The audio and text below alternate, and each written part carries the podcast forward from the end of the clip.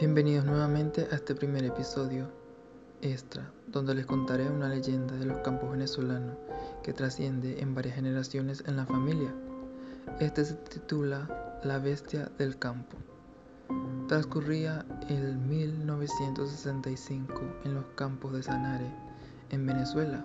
Se decía, o al menos es lo que cuentan algunos trabajadores, que allí residían acerca de una bestia mezclada de hombre y mono a la vez, que merodeaba en las llanuras de las pequeñas selvas cercanas. Un día, como cualquiera, una joven fue en busca de leña para su madre. Ahí, en medio de la búsqueda y en los árboles llenos de vegetación, se presentó la bestia, llevándose a la joven al árbol más grande que había allí. En él había una especie de casa semejante a la que hacen los monos en la copa de los árboles. La joven, asustada, se quedó muy quieta a esperar que aquella cosa se descuidara para poder bajar e irse, a pesar del miedo que le tenía. La bestia no le hacía daño, solo lamía la planta de sus pies.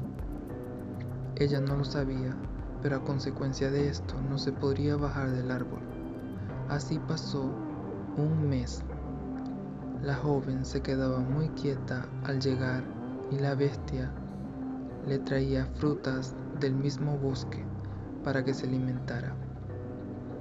Al pasar ese mes la madre se había resignado a que su hija se había perdido o había sido comida de algún animal. Hasta que un día unos leñadores que pasaban por ahí escucharon los gritos de la joven muy arriba del árbol.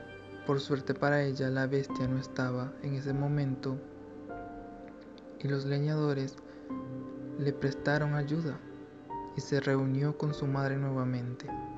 La madre y ella decidieron irse del campo a la ciudad ese mismo día, con el temor de que la bestia regresara. Y tenía razón, la bestia regresó, cuentan las personas que vivían allí. Decían que recorría la casa muchas veces y se lamentaba por las noches. Tiempo después, la joven salió embarazada, pero el niño creció con mucho cabello y fue apodado el niño mono. Muchas gracias por escuchar este episodio extra. Me pueden seguir y mandar sus recomendaciones a mi Instagram como arroba alejorafa15. Muchas gracias.